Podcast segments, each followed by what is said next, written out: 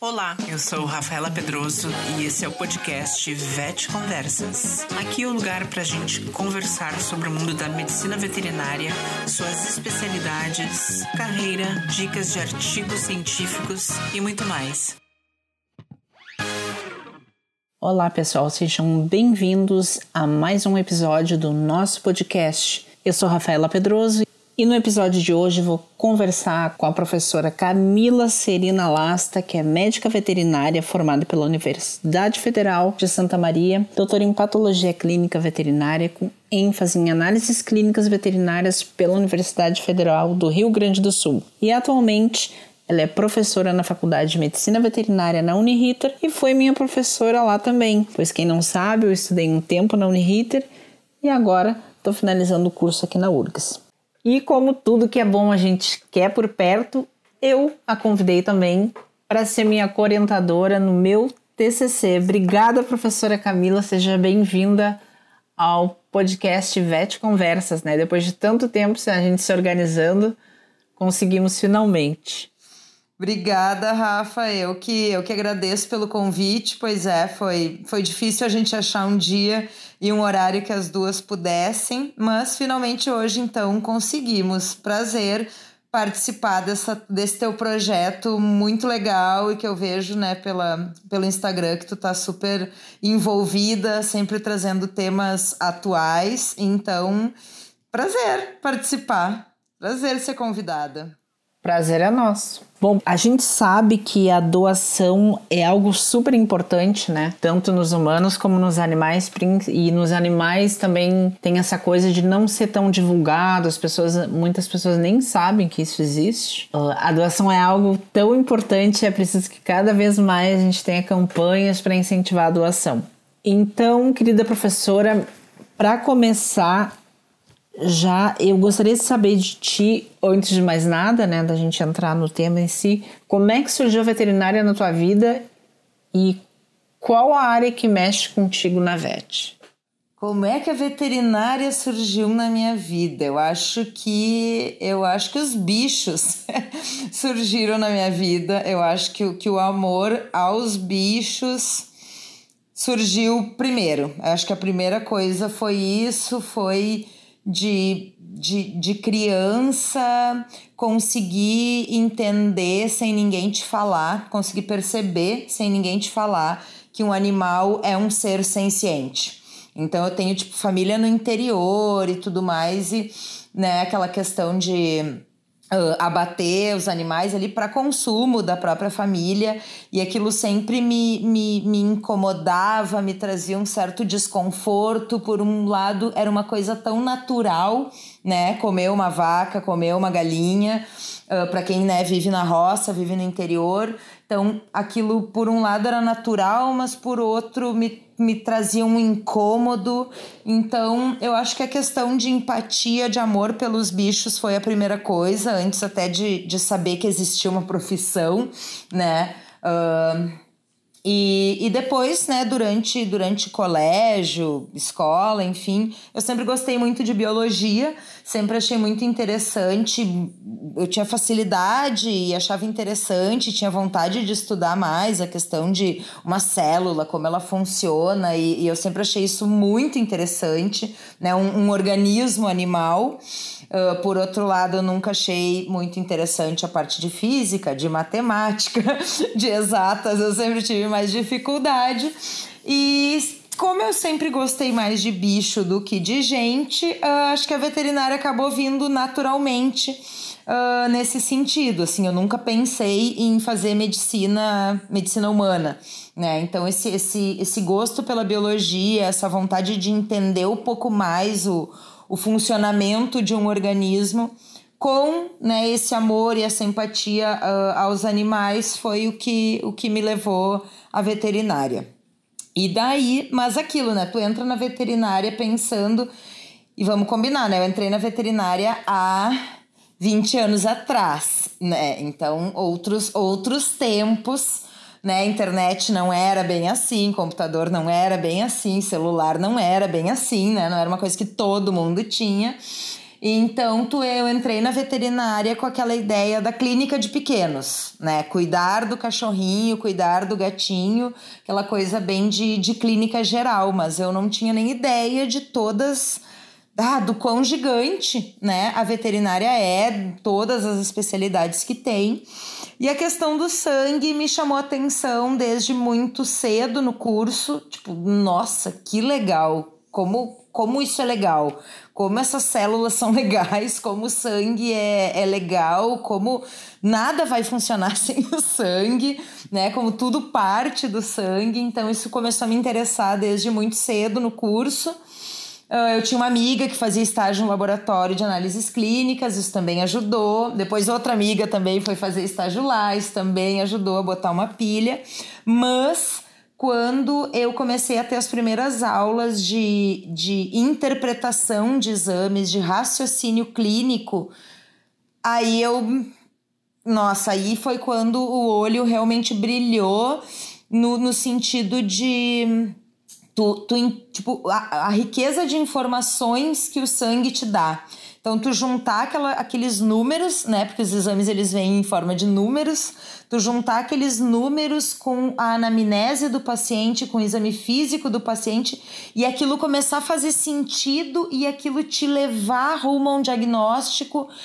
Eu achei aquilo muito fantástico. Foi quando, sabe, o olho realmente brilhou e eu pensei que, ah, tá, é, é, com isso que é com isso que eu quero trabalhar. Eu quero entender mais do sangue, eu quero.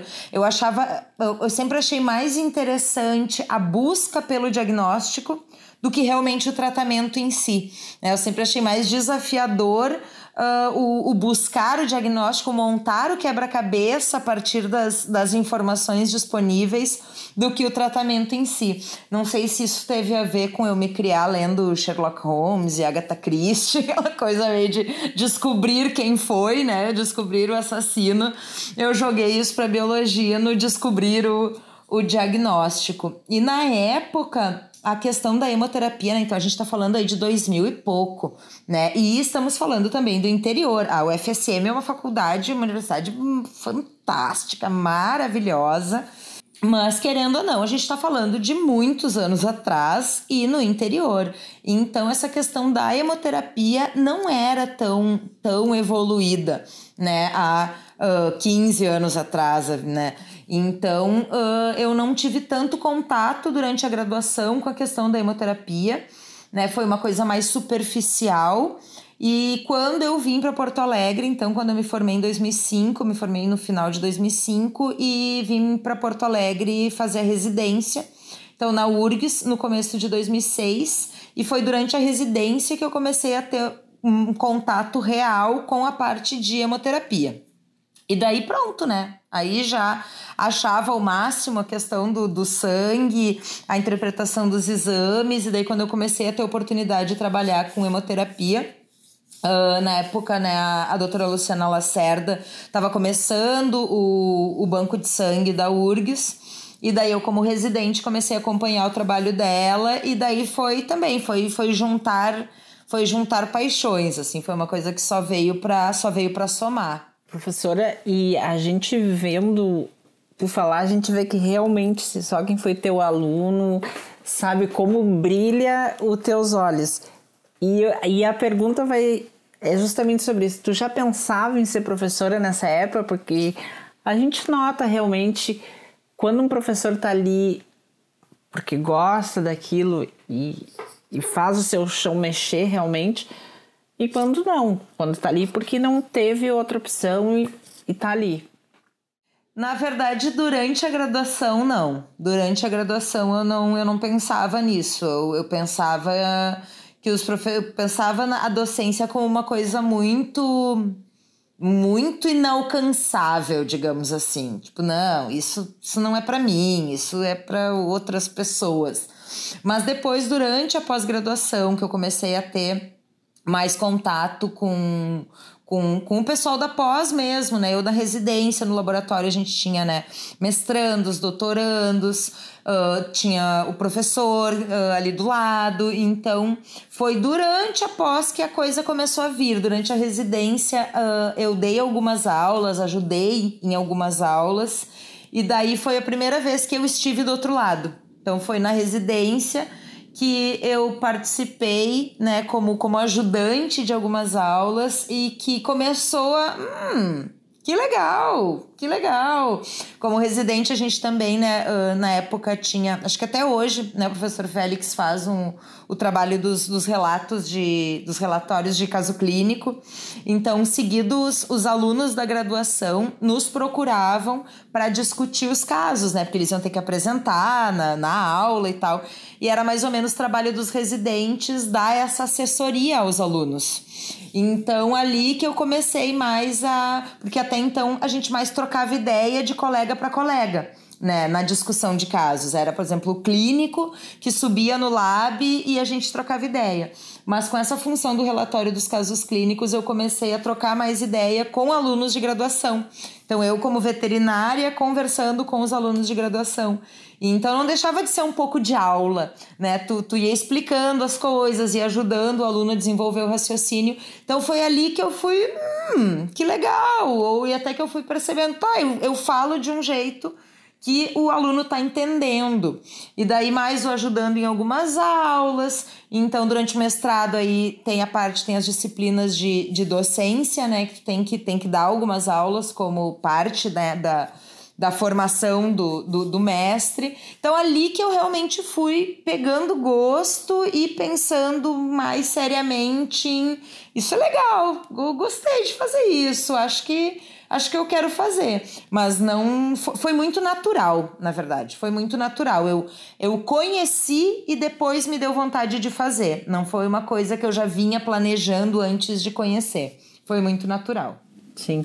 Não, e eu não sei se é coisa da minha cabeça, mas eu penso que é uma das partes, assim, entre tantas outras, né, da veterinária, que a gente, como aluno, é o primeiro, né, choque, assim, de, de tu ter que olhar, ter que saber como é que funciona, interpretar, entender. Tu também nota essa dificuldade, assim, nos alunos com a hemato? Eu noto, às vezes até uh, é, é, complicado, às vezes até com, com colegas conversando, que eu dizem, mas Camila, é mato é difícil. Não é difícil, por que, que vocês acham difícil? Uh, mas eu acho que eu, eu noto essa dificuldade, mas eu acho que muito está relacionado. Aí, aí, até vou juntar hemato e bioquímica, vou falar geral assim da patologia clínica. Isso até é uma coisa que eu normalmente falo em aula, falo nos primeiros dias de aula e tal, começo de semestre. A gente precisa de muita informação lá das cadeiras de base. Então, tu tá no quinto, no sexto, no sétimo semestre e tu precisa de informações do primeiro, do segundo e do terceiro semestre. São informações de anatomia, são informações de bioquímica, são informações de fisiologia. Então, eu, a impressão que eu tenho é que muito da, da, dessa dificuldade na interpretação é que os alunos, e isso é completamente natural, né? Ah, por mais que eles tenham aprendido aquilo, se passaram anos e tu precisa resgatar aquele conhecimento lá da base.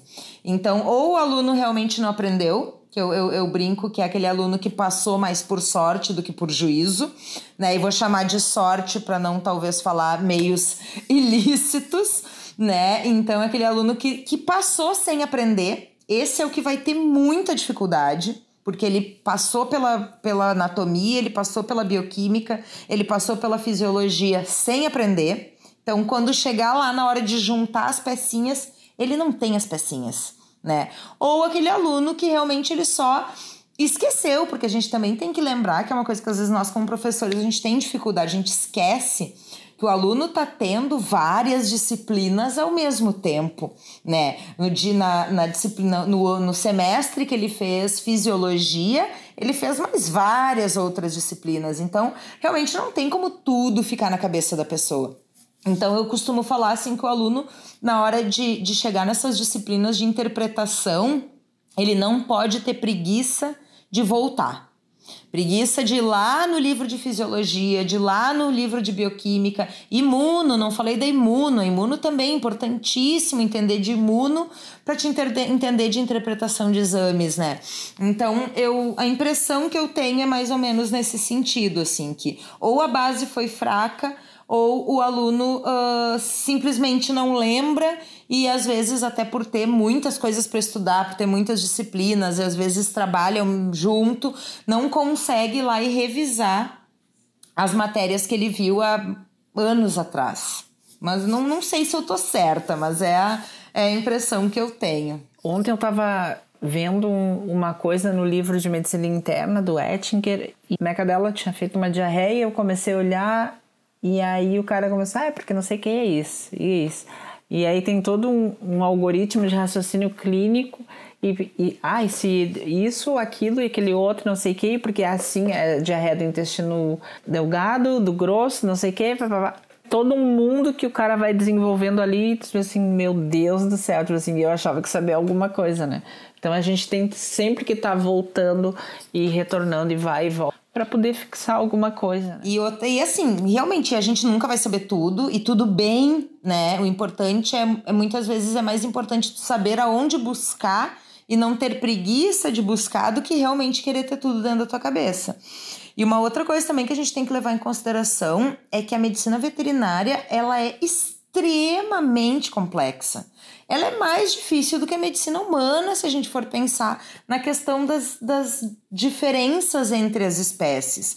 Então, é um curso extremamente difícil. Eu costumo dizer para os meus alunos: se tiver fácil, tem alguma coisa estranha. Porque não é fácil. Uma coisa é tu ter mais facilidade em tal matéria, mais dificuldade em outra, mas de maneira geral não é fácil. Assim como o curso de medicina humana não é fácil, não tô falando em entrar, né? Tô falando em, no curso em si. E eles trabalham com uma espécie a medicina veterinária não é fácil, porque imagina, tu, tu, comentou de diarreia, né? Então vamos só pensando em trato gastrointestinal. Pensa num cachorro pensa num coelho, pensa numa galinha e pensa numa, num ruminante. É completamente diferente. Os parasitas, as bactérias, a anatomia, a fisiologia. Então, realmente é um curso muito difícil. Então, a gente tem que ter isso em mente, o aluno tem que ter isso em mente, que tu tá entrando num curso que não é fácil. Não é fácil. Então a gente vai, a ideia é formar aquele veterinário generalista para que depois, né, esse esse profissional, essa pessoa já como uma profissional uh, possa uh, buscar as suas áreas mais de interesse, né? Eu costumo dizer que o veterinário ele não para de estudar, pelo amor da deusa, né? Não parem de estudar, mas a diferença é que depois que tu se forma, tu estuda o que tu gosta. Durante a graduação, tu tem que estudar tudo. Sinto muito dos teus gostos pessoais, né? Ah, eu nunca vou trabalhar com aves. Ok, mas tu vai ter que saber um básico de aves, pelo menos. Para depois que tu se formar, então, tu poder estudar apenas o que tu gosta. Mas não dá para deixar de estudar, independente da área. É ciência, né? As coisas estão acontecendo, as coisas estão mudando e a gente tem que se atualizar. E sabe que esse pensamento que tu falou, falaste agora, eu, eu sempre tive, né? Então, tipo assim, ai, tá quase chegando no final, agora vou poder finalmente só pensar em neuro. E tu vê que antes da gente entrar no assunto da, do sangue mesmo, quando tu falou aí no início, né, e tal, eu lá no início, sem querer, no meu primeiro trabalho de bioquímica, quando eu fazia na URGS, porque eu entrei, né, fiz 200 vezes veterinária, né, fiz uma na, na URGS até um tempo, daí voltei, quando eu tinha ido morar fora, voltei, daí fiz na Uniriter, mas na primeira vez, e depois voltei para URGS. Daí na primeira vez eu fiz, eu tinha visto aquele filme, um filme antiguíssimo, O Óleo de Lorenzo, uh, que o menino tinha uma doença neurodegenerativa e tal, e eu achei aquilo tão no máximo, e os pais buscaram, criaram uma associação, buscaram, o pai ficava na biblioteca e não sei o quê. E eu disse assim, ah, isso que eu quero, eu quero descobrir. Acha... Daí até fui monitora de bioquímica na época. E aí fiz um, um trabalho que a gente tinha que apresentar. era sobre isso, né? Daí eu escolhi o tema, daí a gente apresentou sobre adrenoleucodistrofia, que era o nome da doença. Mas sem mais delongas, esses dias eu estava lendo no site da Organização Mundial da Saúde, eles preconizam que para garantir a segurança das transfusões sanguíneas, para cuidar que todos que vão ter o acesso a esse produto do sangue seja feito da maneira mais segura possível, com custo baixo e quantidades suficientes para a necessidade do indivíduo e sempre respeitando né, o sistema de atenção sanitária existente. Isso no caso da medicina humana. Aí eu te pergunto, como é que funciona quando um animal necessita de transfusão de sangue? Esse sangue é seguro e quem que pode doar? Tem, tem, tem mais de uma pergunta aí. Se a transfusão é feita de maneira segura. Deveria, né?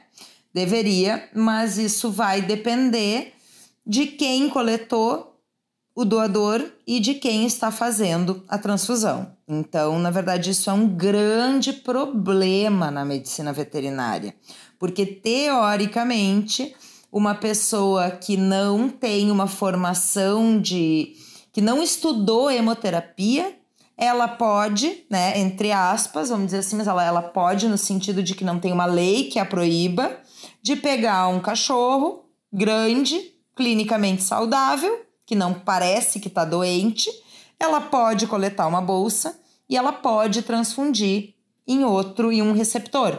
Então, o veterinário pode fazer isso, mesmo sem ele saber o que ele está fazendo. Então, uh, toda a regulamentação que a gente tem em medicina humana, a hemoterapia humana, é, é, é extremamente rígida e, e controlada. E a hemoterapia veterinária é uma tristeza. A hemoterapia veterinária é uma bagunça e é uma tristeza. Exi claro que a coisa tem melhorado, tá? Assim, para te ter uma ideia, Rafa, existem lugares que mantêm animais presos, cães no fundo da clínica, gatos em gaiola e coletam sangue desses animais de qualquer maneira, sem respeitar o, o, indivíduo, né? Que, que criam esses animais de maneira bizarra no fundo da clínica para ter sangue disponível, né? O que, na minha opinião, é totalmente antiético e inadmissível. Sim, um crime, né? Deveria ser. Talvez enquadraria no crime de maus tratos aos animais, mas, né? não, não, não, não confio muito nisso. Então a gente vê absurdos na hemoterapia veterinária. Por isso que eu sempre gosto de falar nesse assunto, porque assim como existe esse professor, esse veterinário que vai fazer a coisa toda, né, estranha, digamos assim, inadequada, Existem pessoas que estudam sobre isso, que se atualizam, que tentam trazer as bases da hemoterapia humana, que tem bancos de sangue, com tudo bonitinho, com equipamentos, que realmente trabalham de uma maneira séria. Mas aí, obviamente, Rafa, qual bolsa é mais barata? A do cara que tem um cachorro de 40 quilos no fundo da clínica e a vida daquele cachorro é comer, dormir e doar sangue, ou vai ser mais cara a bolsa coletada e, e, processada por um banco de sangue, por um especialista, por, por, né, por um grupo de especialistas, porque ninguém consegue trabalhar sozinho num banco de sangue, que respeitou todo o controle de qualidade, de limpeza e de triagem. Qual bolsa vai ser mais cara? Óbvio que a bolsa mais cara é a bolsa de qualidade, só que muitas vezes o tutor não consegue enxergar essa diferença. O tutor só enxerga que é uma bolsa de sangue, que uma custa X e a outra custa 2X.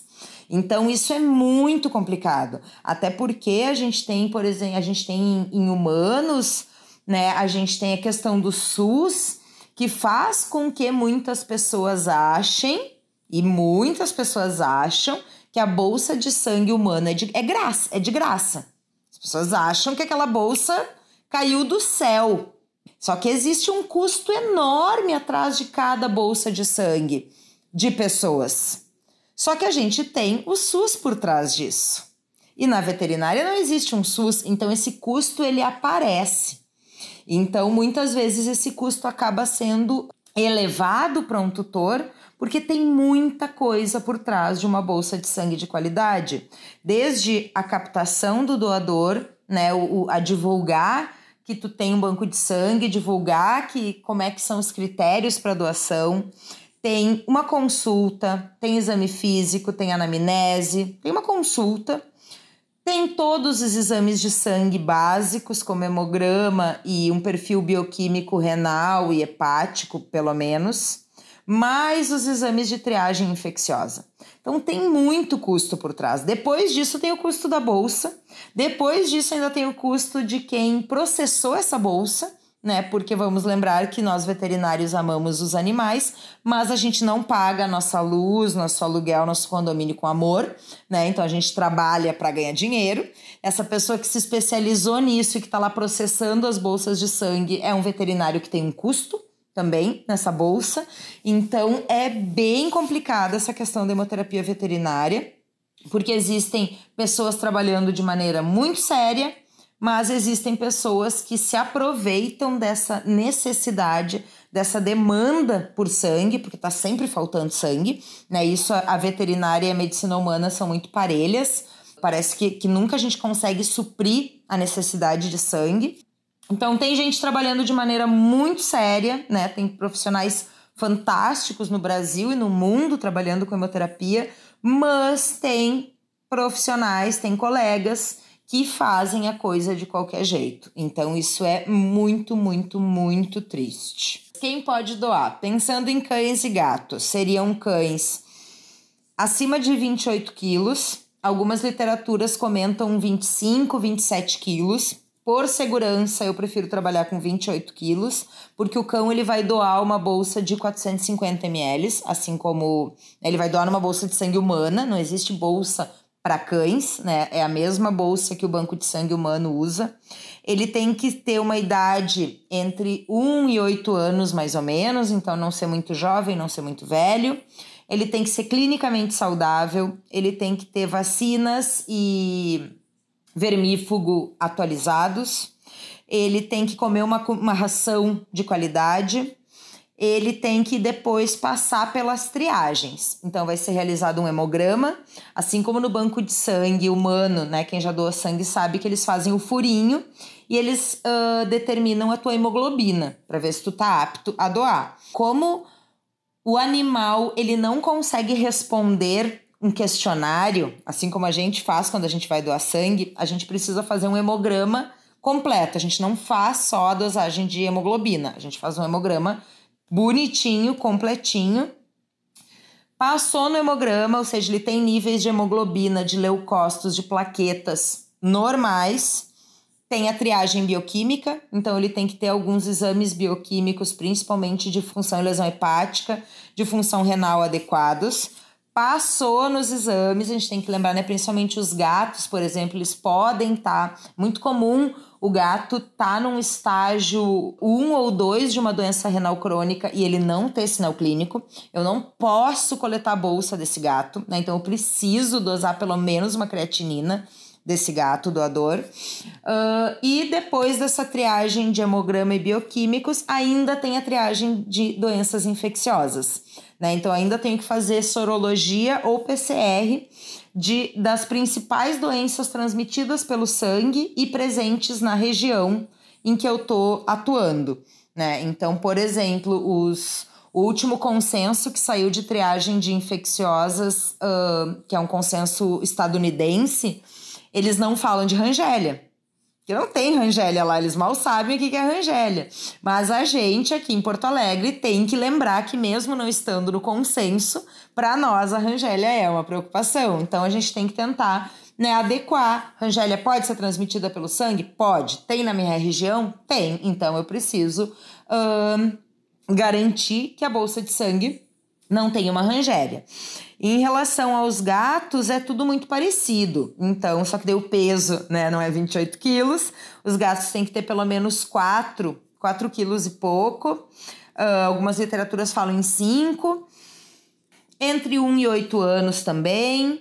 O gato é muito, muito, muito importante que ele não tenha acesso à rua. Gato não pode, o gato candidato a doador não pode ter acesso à rua e o gato candidato a doador também não pode ter tido contato com felinos nos últimos meses. Então, assim, por exemplo, se tu, Rafa, chega querendo doar, querendo que teu gato doe sangue, no questionário, né, na entrevista, o veterinário vai te perguntar se tu adotou um gato recentemente, se tu fez casa de passagem recentemente, então se esse gatinho que tu quer que seja doador, se ele teve contato com outros gatos nos últimos meses, né? Isso principalmente pensando na questão da FIV e da FeLV, né, que são dois, dois vírus que podem demorar para aparecer né, como reagentes nos exames, que o animal pode não ter nenhum sinal clínico, pode estar infectado e pode transmitir para o receptor. Então, o gato ele não pode ter acesso à rua, ele não pode ter tido contato com outros gatos nos últimos, nos últimos meses, comer uma ração de qualidade, vermífugo e vacina em dia, sem ectoparasitas, assim como os cães. Não adianta aparecer um gato cheio de pulga, um cachorro cheio de pulga para querer doar sangue. Esse animal não está saudável, né? Se ele, se ele tem uma infestação de, de ectoparasitas ou de endo, enfim. Clinicamente saudável, né? No exame físico normal. E depois a mesma coisa. Exames de sangue para hemograma, triagem bioquímica e depois a triagem infecciosa das principais doenças transmitidas pelo sangue e que estão presentes na região em que esse animal vive e pretende coletar. Então é basicamente isso. Comportamento dócil é interessante também, né? Animais uh, acostumados à manipulação.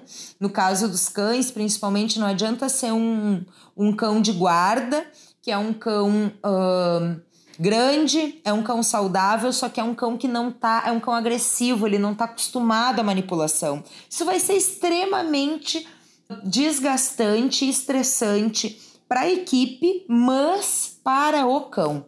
Então a gente não pensa só no, ah, eu tô colocando a equipe em risco com um cão agressivo. Não, se é caso tu bota uma focinheira, se fosse a questão equipe, só né? Mas além de estar tá colocando a equipe em risco, tu tá causando um estresse gigantesco gigantesco nesse animal que não está acostumado com a manipulação e ele vai estar tá numa sala pequena com várias pessoas que ele não conhece. Então, isso não, não é legal. É legal que o doador, eu costumo dizer em aula, que principalmente para o cachorro, a ideia é que a gente engane o cachorro, e não é tão difícil de enganar cachorro, para que ele ache que ele tá ali só porque ele é lindo, maravilhoso, gostoso, que ele vai deitar naquela caminha só para ganhar carinho, que se ele ficar 10 minutinhos deitadinho, depois ele vai ganhar uma lata de, de ração, de, de, de ração pastosa, de sachê, que normalmente eles adoram.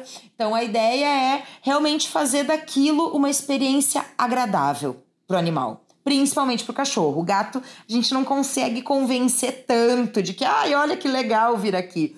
Mas o cão tem como a gente convencer, tem como, né, começar, esse cachorro começar a doar. Quando ele tem um ano e pouco, dois, às vezes a gente tem o problema de, por exemplo, raças, né, como eu digo, raças muito felizes. Às vezes a gente tem tutores com labrador, com golden, de um ano e meio que tem o ele, ele tem tudo para ser o doador perfeito, só que às vezes é um cachorro muito feliz. Ele é muito feliz e ele é agitado de feliz. E ele não consegue ficar 10 minutos deitado. Porque ele não consegue, quanto mais gente tem, mais feliz ele fica, mais agitado ele fica.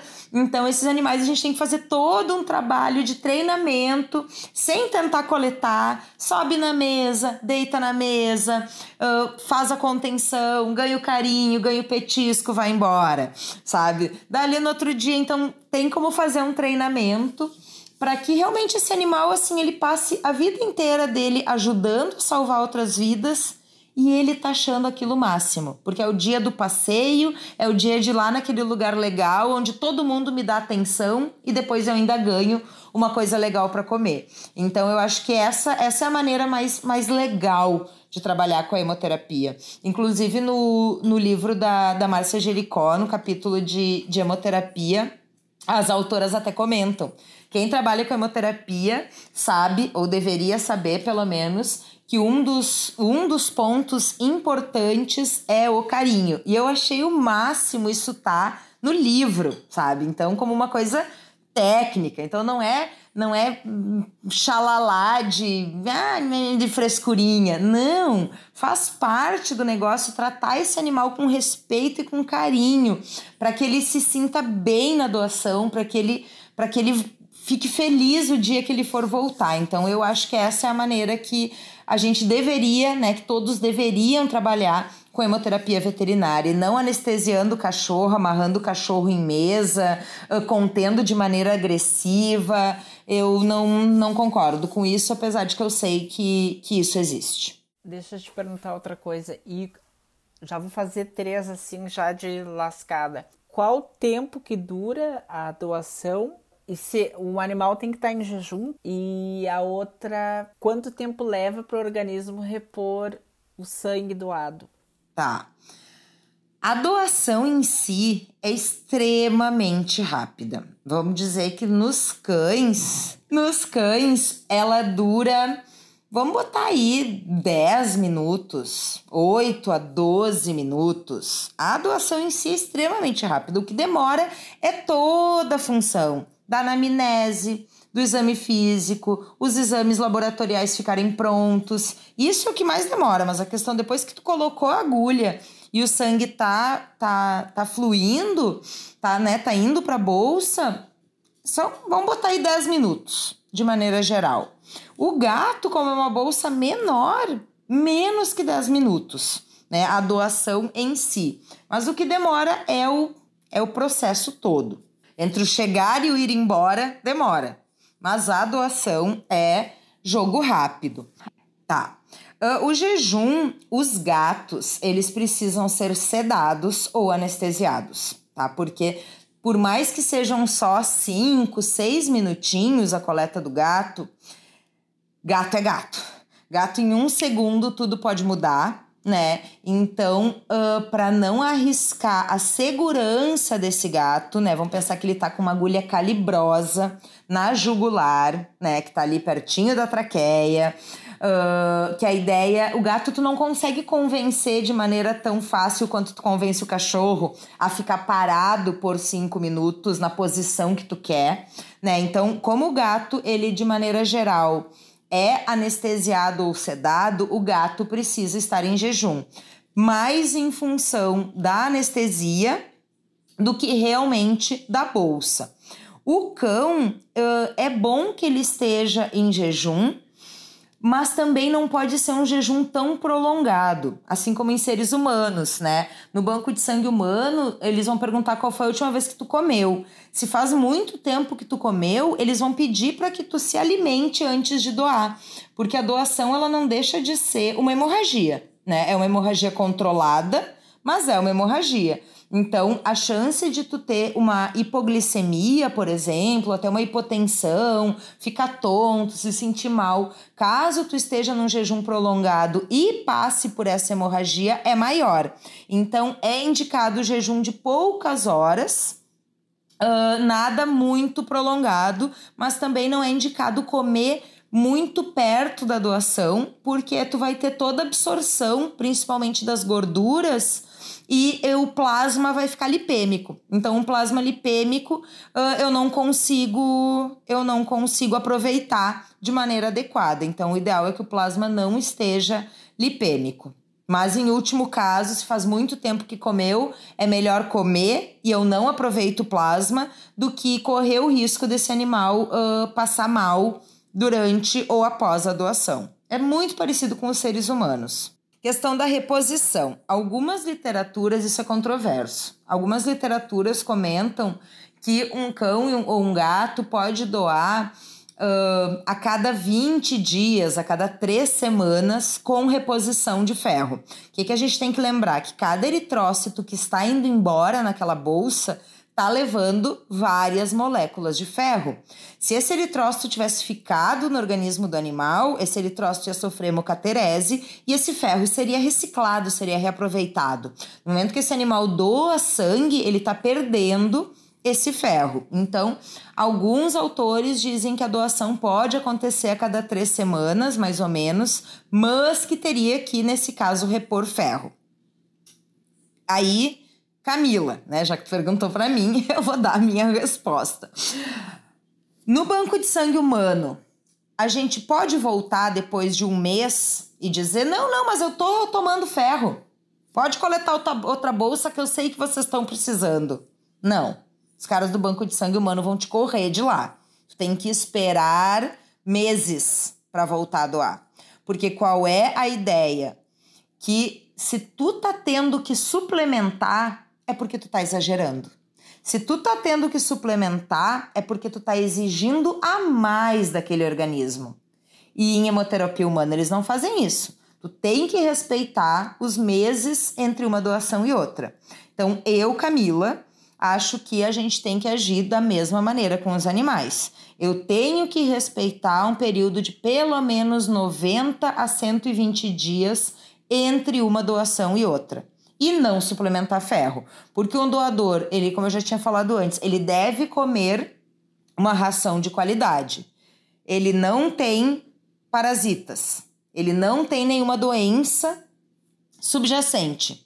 Então, em 90 a 120 dias, o organismo está totalmente recuperado para doar de novo. Então, eu acho, eu, Camila, acho que essa é a maneira correta de trabalhar, mas algumas literaturas comentam em doações com espaços menores perante a suplementação de ferro. O que eu não concordo. Eu acho que se tu tá tendo que suplementar é porque tu tá exagerando, se tu tá exagerando, tu não tá respeitando aquele indivíduo.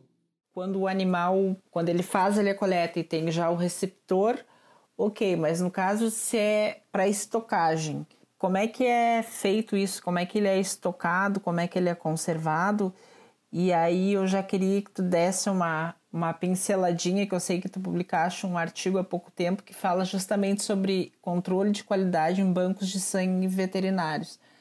Então, como é que foi feita essa avaliação no concentrado de plaquetas?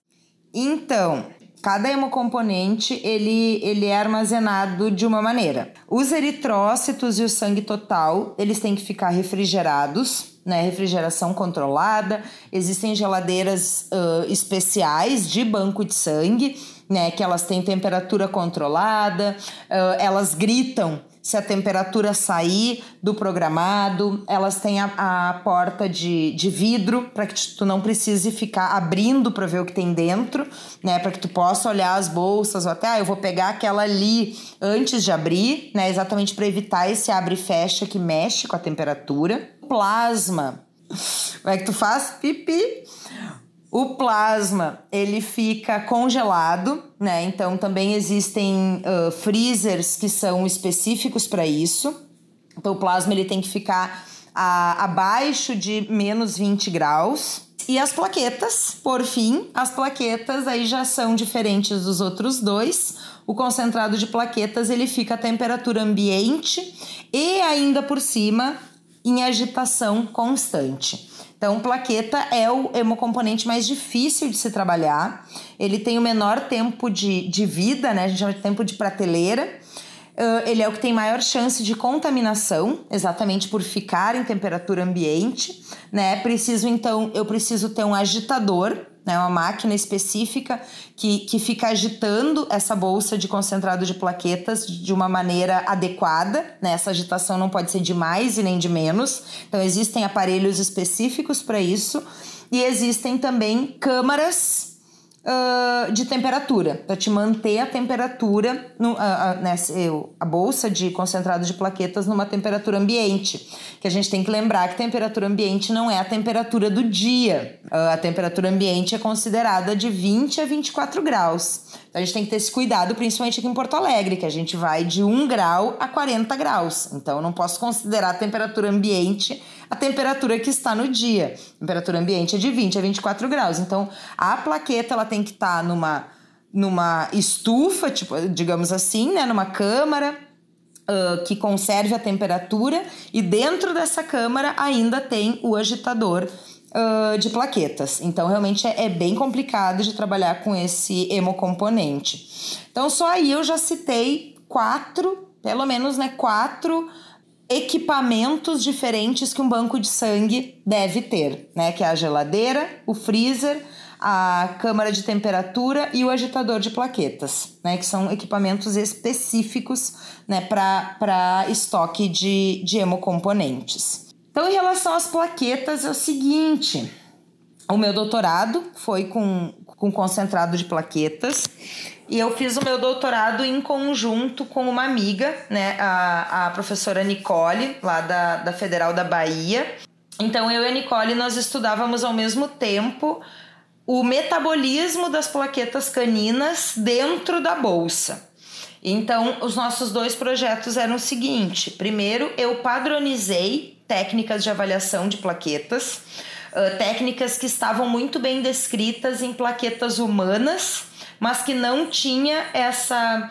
Como que eu faço esse, essa avaliação nas plaquetas caninas? Então, o meu projeto foi padronizar essas técnicas de avaliação, técnicas de citometria de fluxo, de dosagem de ATP, as próprias contagens das plaquetas, a centrifugação para conseguir obter um concentrado de plaquetas de qualidade. Então, fazer concentrado de plaquetas é extremamente trabalhoso. Isso aí também, né? As pessoas às vezes não, não, não entendem o, o custo das coisas porque elas não, não sabem o, o trabalho que tem por trás disso. Né? Então, o coletar a bolsa é a parte tranquilinha, é a parte que todo mundo gosta. Mas depois dessa bolsa colhida, começa todo um trabalho de bancada e de processamento desse sangue, né? E de obtenção dos hemocomponentes. E dos hemocomponentes, o concentrado de plaquetas ele é o mais chatinho. Então, uh, tinha pouco. Sobre a, a maneira de avaliar o concentrado de plaquetas, era praticamente zero em veterinária então a gente buscou literatura de, de hemoterapia humana e fomos adaptando essas técnicas para as plaquetas caninas para poder então avaliar a qualidade desse concentrado de plaquetas. E a gente descobriu que talvez, né, sempre se falou em, em cinco dias como tempo de vida do concentrado de plaquetas, mas isso sempre foi baseado em estudos humanos. Então a gente percebeu que a maioria das bolsas de plaquetas com cinco dias elas já não estavam mais tão boas. Porque a plaqueta canina é, é muito louco, assim, a plaqueta ela nem é uma célula de verdade, né, por, por conceito. As plaquetas caninas, elas são fragmentos do citoplasma do megacariócito, né? A célula mesmo é o megacariócito, a plaqueta teoricamente é fragmento de citoplasma. Só que a plaqueta, ela é tão complexa, ela tem um metabolismo tão complexo que eu digo que não é errado a gente chamar ela de célula, tamanha a complexidade dela.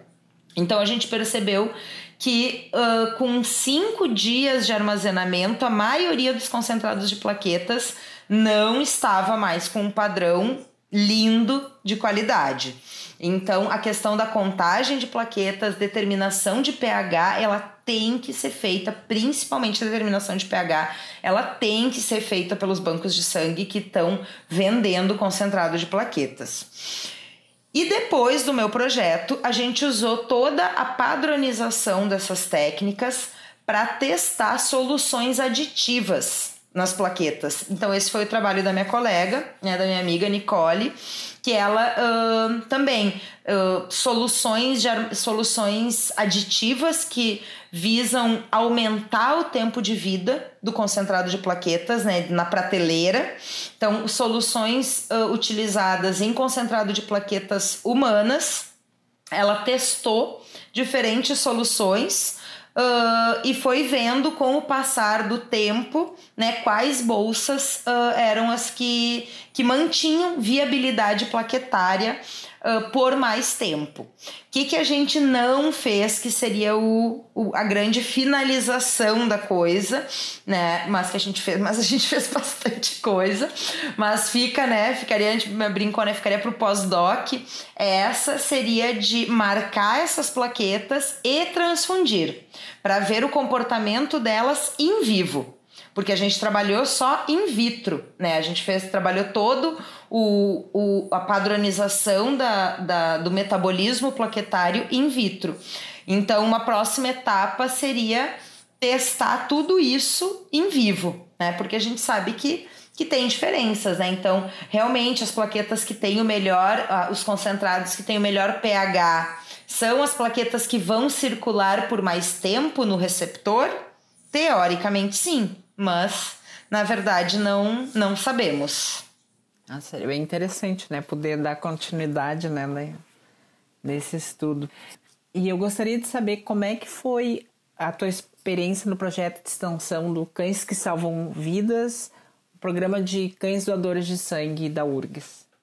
Então, foi, foi ótima, foi maravilhosa, né? Uh, era um, um projeto de extensão, como tu comentou. A gente tinha então toda uma equipe de, de veterinários, entre pessoal que estava na residência, no mestrado, no doutorado, alunos, né? A gente tinha alunos extensionistas. Uh, que eram responsáveis, né? Era, toda uma, era uma equipe responsável por tocar o banco de sangue da URGS, na verdade. Então a gente cuidava da questão da captação dos doadores, da coleta dos doadores, do processamento das bolsas.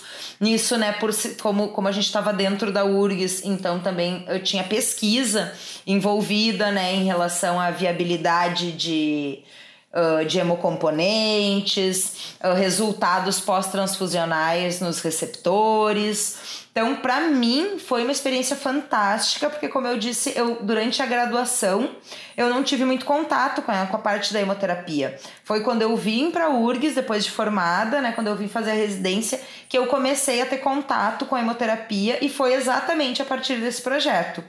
E eu acho que o fato de eu ter feito meu doutorado com hemoterapia. Uh, deixa, deixa bem claro o quanto esse projeto foi, foi importante para mim, né? O quanto esse projeto foi legal.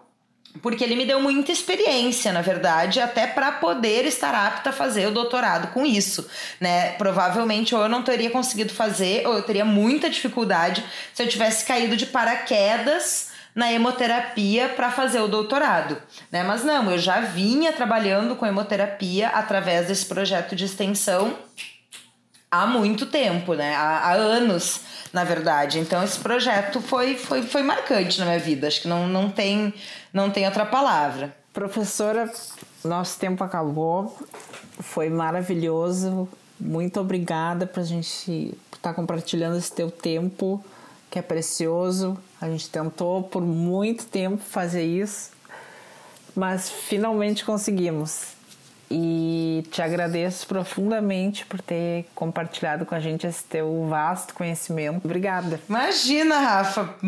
Prazer mesmo, é, é muito legal, assim, né? Tu tu, tu é minha, minha ex-aluna, né? Agora co-orientada, mas ex-aluna, então, assim, sem, sem palavras para dizer o quanto eu fico feliz de, de tu ter me, me, me convidado para ser tua co-orientadora né? Então, tipo, ah, a pessoa foi embora, mas, né, como disse, veio lá e me, me catou de volta. Então, isso dá, um, dá uma super felicidade, felicidade de te ver terminando o curso, né? Ainda mais que tu tem esse histórico de começou, ter, largou, voltou, então agora vai né? Então, bem, bem feliz de te ver finalmente na, na reta final e, e, tocando outros projetos e outras coisas. Tu sempre foi uma inquieta, né? A gente costuma né, dizer que os alunos da Uniriter são os inquietos. Tu foi para URGS, mas tu sempre né, continua sendo uma, uma inquieta.